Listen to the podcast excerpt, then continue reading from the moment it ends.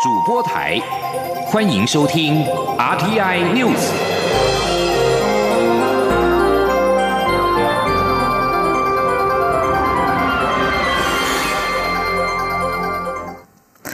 各位好，我是张旭华，欢迎收听这节央广主播台提供给您的 RTI News。桃园市空服员职业工会本月七号取得罢工权之后，长荣航空今天举行劳资协商会议。一开始先谈到日资费和竞搭便车条款的议题。虽然日资费资方出现愿意调整的态度，但双方对于竞搭便车条款还有起见。工会认为资方没有前进方案，因此宣布在下午的四点启动罢工。工会表示，长荣公司如果愿意提出具体的前进方案，他们随时欢迎再行协商。记者肖。赵平报道。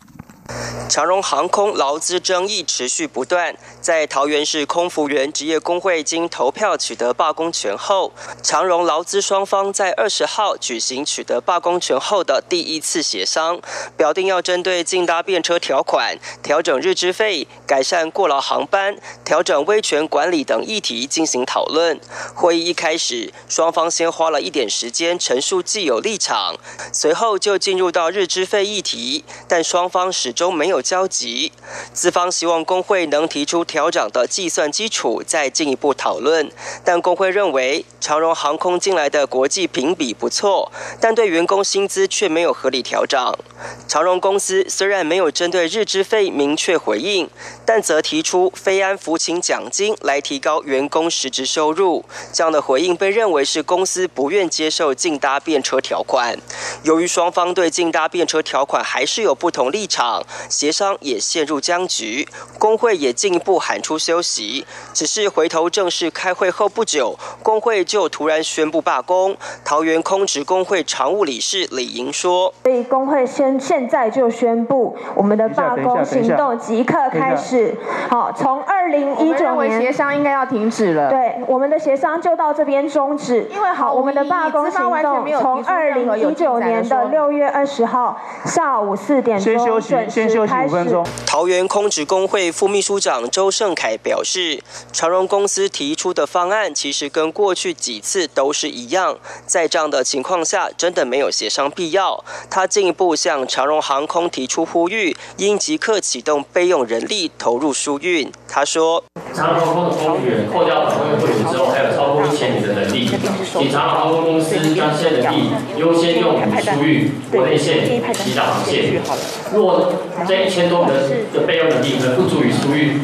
国内线离岛航线的时候，本会不愿意和公司协商能力。虽然提出罢工，但工会表示，如果长荣公司愿意提出具体的前进方案，他们随时欢迎再行协商。主持协商的劳动部次长刘世豪则表示，劳动部已经尽了最大努力促成协商，但很遗憾，双方在第一个议题就无法达成共识。他希望双方回去再想想，劳动部永远持开放态度，希望促成双。方达成团体协约。中央广播电台记者肖兆平采访报道。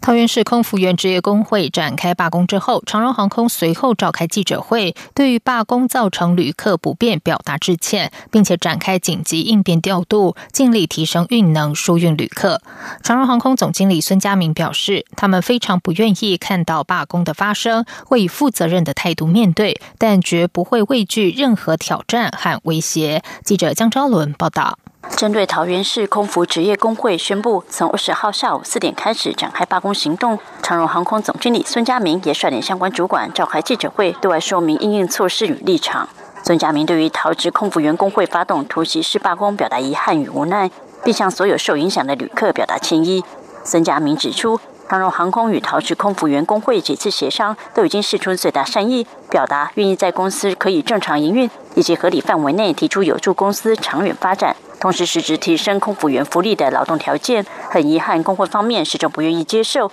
也不愿意提出具体回应。孙家明强调，长荣航空非常不愿意看到罢工发生，会以负责任的态度，在确保飞航安全及降低旅客不便的前提下，尽一切可能疏运旅客。但面对罢工，长荣航空绝不畏惧任何威胁。孙家明说：“长航空是百分之百纯民营的航空公司。”为了公司的永续经营，以及保障十三万名股东，还有两万多名长荣航空以及关系企业员工的权益。长航空会以负责任的态度来面对这次的罢工，绝对不会畏惧任何的挑战跟威胁。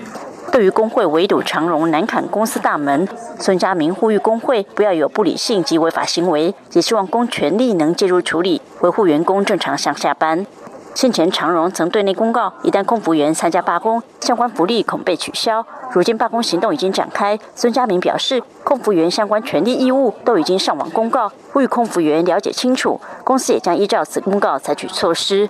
根据长荣航空统计，二十号下午四点到凌晨十二点，长荣国际与两岸航班共三十六架次，旅客人数约八千六百二十八人。盘点现有空服员人力，其中有十四个航班可以正常飞行。长荣后续会持续盘点人力，尽力提升运能。目前乐观看待。至于国内例如航班，二十号下午四点之后的航班仍正常飞行，不受影响。而因应罢工事件，长荣航空每天也将做两次时刻表更新，提醒近日搭乘长荣航空的旅客先上网了解航班异动资讯。对于受影响的旅客权益，长荣表示，团体旅客已经请旅行同业协助安排处理。个人机票部分，旅客可以请原始开票旅行社或长荣客服中心协助安排替代航班，不会有退票或改变航班的手续费产生。若行程延误超过六个小时，延误期间产生的必要食宿费用，长荣提醒旅客备妥相关收据或登记证明，以利事后长荣补偿。长荣航空也再次向空服员喊话，呼吁所有空服员想清楚：一旦罢工长期抗战，对公司、员工甚至台湾观光产业损害都非常大。也希望参加罢工的空服员能放下成见，大家都是一家人，尽快结束罢工，回到工作岗位，大家一起奋斗，共度难关。中国电台记者张昭伦台北采访报道。而针对长荣航空发动罢工，目前正在贝里斯出访的交通部长林佳龙正协调航班，决定提前返台处理。交通部应变中心也已经同步开设，由政务次长王国才担任指挥官，并先宣布四项应变做法，包括消费者及旅行社权益保障、国际航班迁转、国内航班运能调度、机场应变等面向，要求民航局、观光局、机场公司、长荣和利荣、华航及华信客运业者以应变计划启动应应准备。继续来关心的是，行政院会今天通过了投资台湾三大方案，扩大台商投资台湾的优惠补助适用范围，将跟留台湾的大企业和中小企业也纳入，而且台商回台融资贷款额度上调到新台币五千亿元。为了鼓励银行放款，国发基金和中小企业发展基金会补助银行贷款委办服务费。根据经济部的估计，投资台湾三大方案三年预估投资金额将达到一兆一千七百五十亿元。元，渴望创造十万四千个本劳就业机会。记者王威婷报道。政府一月起实施欢迎台商回台投资行动方案，台商反应踊跃，已经吸引七十三家台商回台，投资金额超过三千七百五十亿元。原本框列的两百亿贷款额度已经用罄。为了吸引台商加码投资，行政院会二十号通过投资台湾三大方案，包括欢迎台商回台二点零行动方案、跟留台湾企业加速投资行动方案以及中小企业加速投资行动方案，将不曾赴中国投资的大企业和符合认定标准的中小企业纳入优惠补助范围。在台商回台投资二点零部分，贷款额度上调至五千亿元，政府支付银行手续费采分级补助，前二十亿元补助百分之零点五，二十至一百亿元补助百分之零点三，超过一百亿元补助百分之零点一。而跟留台湾大企业的贷款额度为八百亿，银行委办服务费也采分级补助，中小企业是两百亿，规划补助百分之一点五的银行手续费。根据方案内容，贷款期限最长是五年，且提供用地需求、水电和税务专属服务。台商回台投资二点零方案即刻生效，跟留台湾大企业和中小企业的投资方案预计七月上路。国发会主委陈美玲表示，方案实施三年，预估将有超过一兆元的投资金额。至于对经济成长率的帮助，则要等实质投资后才能计算。陈美玲说。那么滚动检讨呢？现在就由经济部来评估，或者是说先预估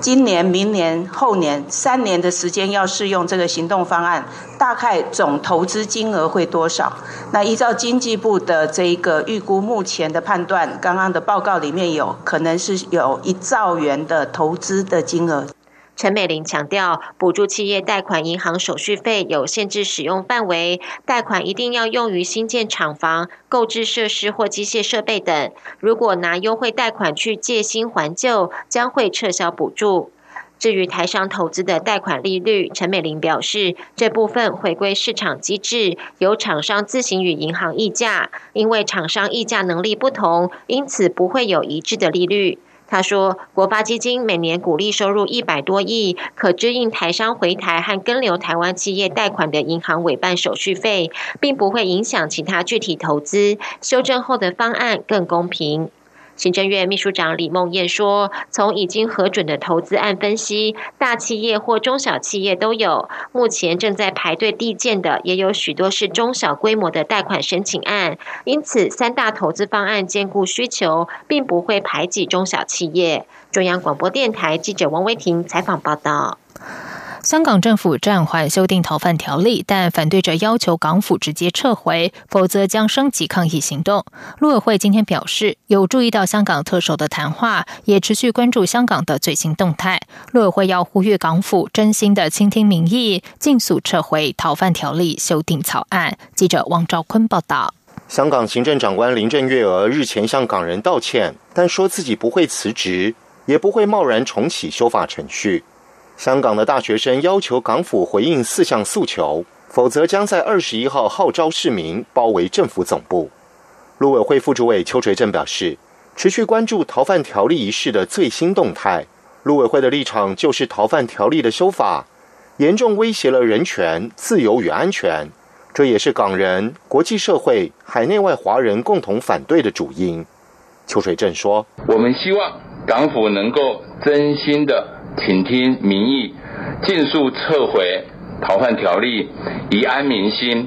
切勿以拖代变，重蹈覆辙。关于台港司法互助的推动进度，邱垂正指出，我政府向港府提出三次司法互助请求，都未获回应。但港府只要能务实回应我方请求，对于厘清个案以及管辖权都会有很大帮助。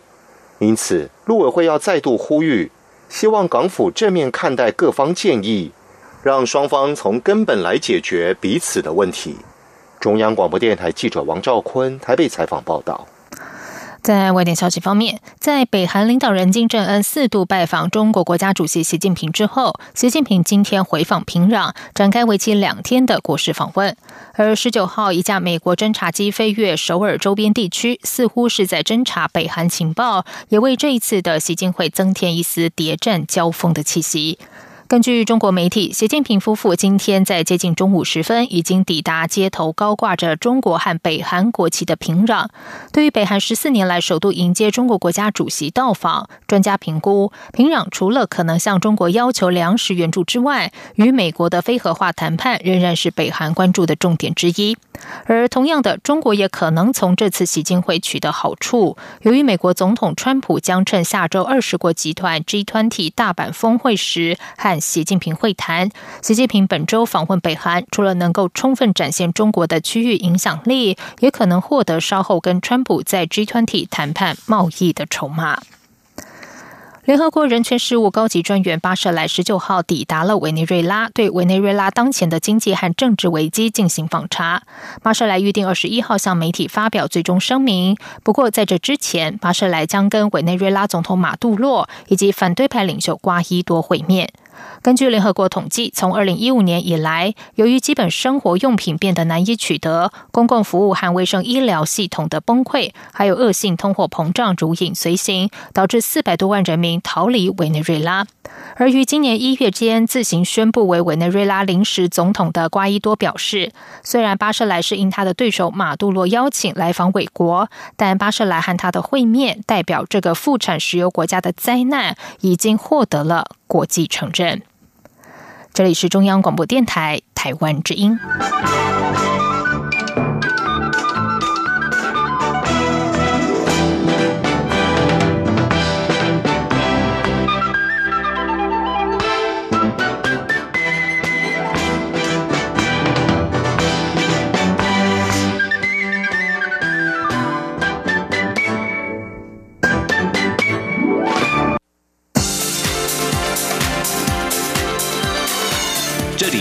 中央广播电台台湾之音，欢迎继续收听新闻。时间是十九点十五分，欢迎继续收听新闻。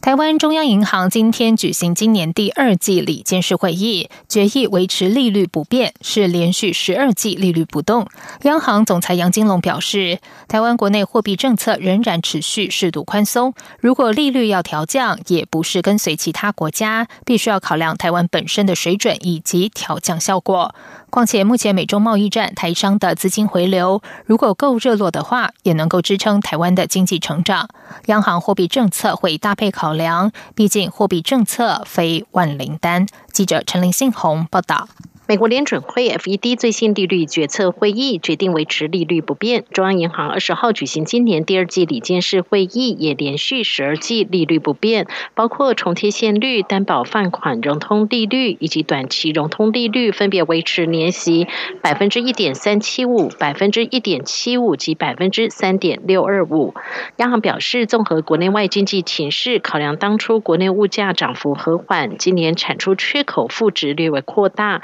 通膨展望稳定，全球经济虽潜藏下行风险，但在内需支撑及基期较低下，预期下半年国内经济成长高于上半年。不过，美中贸易谈判进展将是影响下半年经济成长的重要变数，因此央行也下修对于全年的经济成长率预测，从上一季的百分之二点一三降为百分之二点零六。尽管美国利率暂时维持不变，但市场也预期联准会年底前有机会降息。两次，央行总裁杨金龙在会后记者会上表示，美国降息，台湾不一定要跟进，毕竟情况不同。台湾是不是要调降利率，也必须考量目前台湾的利率水准以及调降的效果。杨金龙说：“如果说台商回台投资他们的热络，而且它能够支撑我们的一个经济成长的动力，那我觉得呢，这个呢是一个很好的一个搭配的一个工具。”哦，除了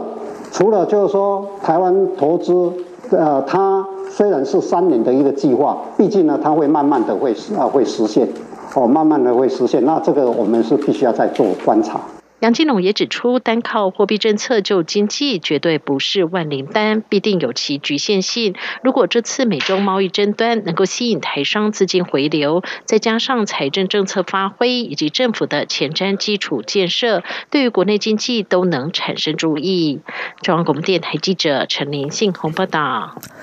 为了鼓励青年感婚、愿生、乐养，行政院核定内政部的协助单身及鼓励婚育租金补贴试办方案。二十号二十岁到四十岁的单身青年，新婚两年内或是育有未成年子女的家庭，也可以申请租金补贴。内政部次长花敬群今天表示，这项方案将补助两万四千户，总预算为新台币十一亿元。记者王威婷报道。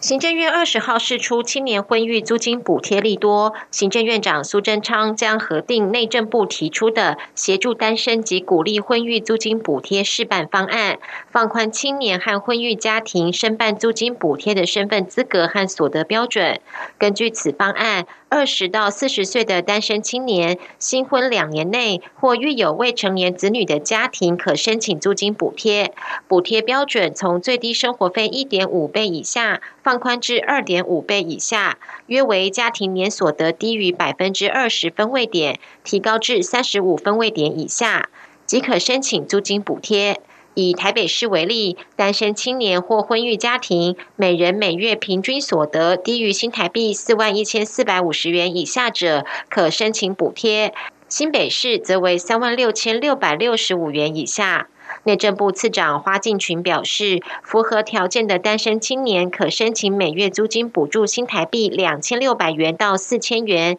婚育家庭则为三千元到五千元。花敬群说。那个单身跟青年婚育的补贴金额哈，呃，婚育的是从三千块到五千块，就是家庭嘛哈，然后单身的话是从两千六到四千了，哦，大概最高最高是台北市，就是婚育的是五千，单身四千，然后台中、新北、桃园跟新竹市婚育的是四千，单身的是三千二。那台南、高雄是婚育的三千二，单身两千六，然后其他的县市就是婚育三千，然后单身还是两千六。华进群表示，此方案预计九月公告接受申请，十一月就可以核拨。方案试办一年，预计补助两万四千户，预算为十一亿元。行政院长苏贞昌在院会表示，社会住宅的推动不只是要求量的增加，也必须兼顾值的提升。政府一定要持续努力，让年轻人及弱势族群可以安心居住。住的问题解决了，再配合近年来推动的少子女化对策，政府从各方面降低养儿育女的负担，台湾的结婚率、生育率才有可能提升。他希望大家共同努力。中央广播电台记者王威婷采访报道。在选举消息方面，为了抗议公投法修恶，国民党规划发动反没收公投抗议活动，暂定于七月七号在凯道前举行，并且将邀请五位国民党总统初选参选人来参加。由于七月八号是国民党总统初选展开民调作业的时间，因此五位参选人当天是否会参加备受关注。红海董事长郭台铭今天受访时表示，只要国民党要求党员参加，他一定会参加。而新北市前市长朱立伦则说，这次公投法修法让民主严重倒退，届时如果有需要，他也会参加，表达强烈抗议。至于已经退出初选的立委王金平的一举一动，仍然备受关注。王金平今天受访时表示，如果有收到党中央的请帖，当然就会去。民进党初选竞争激烈，在初选后的整合也成为民进党现阶段最重要的工作。而行政院前院长赖清德未来的动向也备受关注。民进党内有人希望能够将赖清德列不分区立委名单，冲刺立委的选情。对此，蔡英文总统今天受访表示，民进党在讨论如何让赖清德在明年大选发挥最大的功能，也一定会在最适当的时间推出最佳组合。对于经济学人预测他明年将会顺利连任，最新民调也显示，当他单独对上高雄市长韩国瑜时，赢了十三点三个百分点。蔡总统表示，选举活动还在持续进行，这个期间有很多民调，无论这些民调数字如何，有个趋势蛮明显的，就是蔡政府的施政受到越来越多民众肯定，也某种程度反映在民调上。继续来关心的是，二零一九传艺金曲奖今天揭晓入围名单。出版类表现最突出的是台北爱乐室内合唱团，总共入围了六个奖项。在戏曲类的部分，唐美云歌仔戏团年度作品《叶未央》则是获得最佳演员、最佳剧本等四项提名。本届传艺金曲奖的特别奖得主由资深录音师叶垂青以及国光剧团艺术总监王安琪共同获得殊荣。记者江超伦报道。今年传艺金曲奖共有一百零二个单位报名，其中出版类七十一家，戏曲表演类三十一家，总报名件数共一千零七十八件，相较去年增加一百八十四件。入围名单中，出版类部分，台北爱乐室内合唱团单一专辑《印象台湾二》入围了最佳艺术音乐专辑、录音、作词、作曲、演唱、专辑制作人等六个奖项。戏曲类部分，同一个剧团作品入围最多的，则是唐美云歌仔戏团的年度大作《夜未央》，分别在最佳剧本。音乐设计、演员、团体演出等项目获得提名。本届传艺金曲奖特别奖共有两位得主，分别为资深录音师叶垂青与国光剧团现任艺术总监王安琪。叶垂青为一九七零年代至今台湾最重要、最资深的唱片刻板专家、最资深录音师之一。从一九七七年起至一九九零年代末，总计刻制两万多张唱片专辑。一九八零年代末期，率先取得 CD 母带制作技术 PCM，提供给台湾唱片公司，CD 工厂于是开始萌芽。三十多年来，对于台湾战后声音的记录有卓越贡献。出版类评审总召潘黄龙说：“他是个录音师了哦，那录音在台湾，其实，在那个年代，他那个年代其实是蛮弱的。那在台湾那个时候，算是一个草创的时期哦。那他能够这样做起来，然后特别又是他又是跨了。”从黑胶的唱片走到 CD 这个阶段，所以因为它的贡献，不管是在量上或者是值上，都有很高的成就。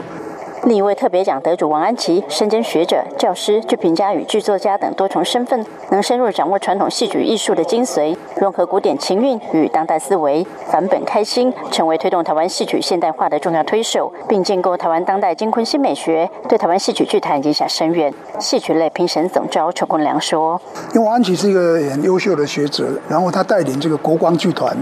他进入一个。”现在是最最辉煌的时期，而且他本身也是一个剧作家，所以他我想他得奖大概就是名至实归。二零一九年传艺金曲奖将于八月十号在台湾戏曲中心举行颁奖典礼。由于是逢传艺金曲奖三十周年，颁奖典礼特别邀请李小平担任总导演，这名音乐家李哲毅担任音乐总监，将以世代感应、共振三十为主题，跳脱以往贯穿全场的主持模式，由不同时代、不同领域的音乐达人一起平行对话，相互鼓励，让所有得以站上这个舞台的每个人都能期许自己一个未来，在传统的基础上立定新的气象。中国电台记者张超伦台北采报道。接下来就进行今天的前进新南向。前进新南向。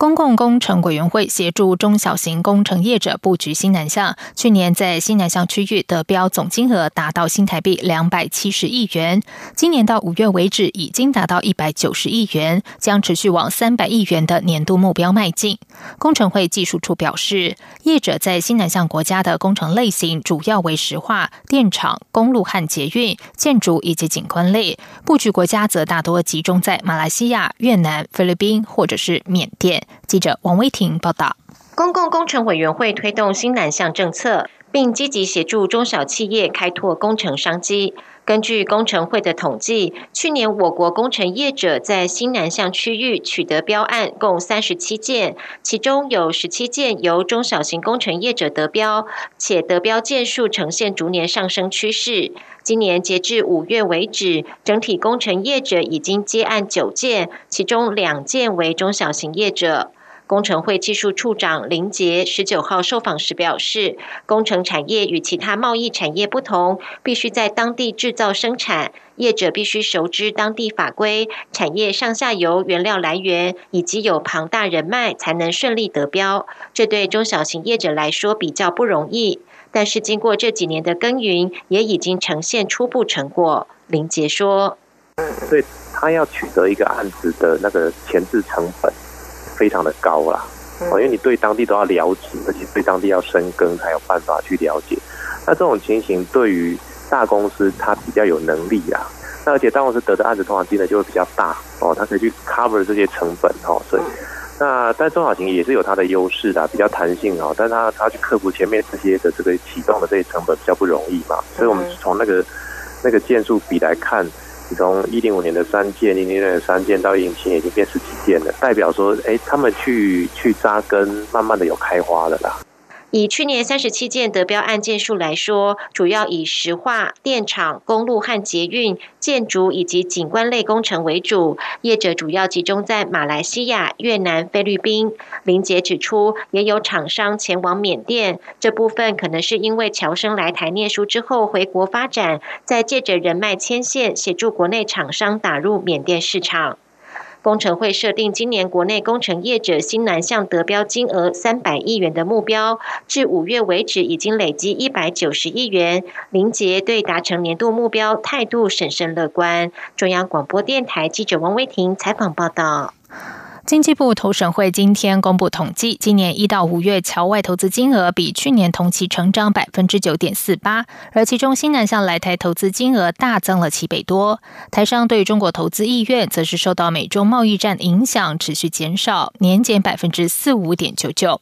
投审会今天公布五月侨外投资、中资来台投资、国外投资对中国投资的统计，其中侨外投资金额达到三十亿五千五百九十二万美元，年增。百分之九点四八。新南向国家来台投资金额更是比去年同期大增百分之七百一十八点一，达到六点八亿美元。投审会说明，主要是因为澳商澳盛银行今年五月增资了五点一亿美元所带动。对外投资部分，对新南向投资件数比去年同期增加百分之二十三点三，金额减少百分之八点三，但对新加坡投资金额则大幅增加了约六十二倍。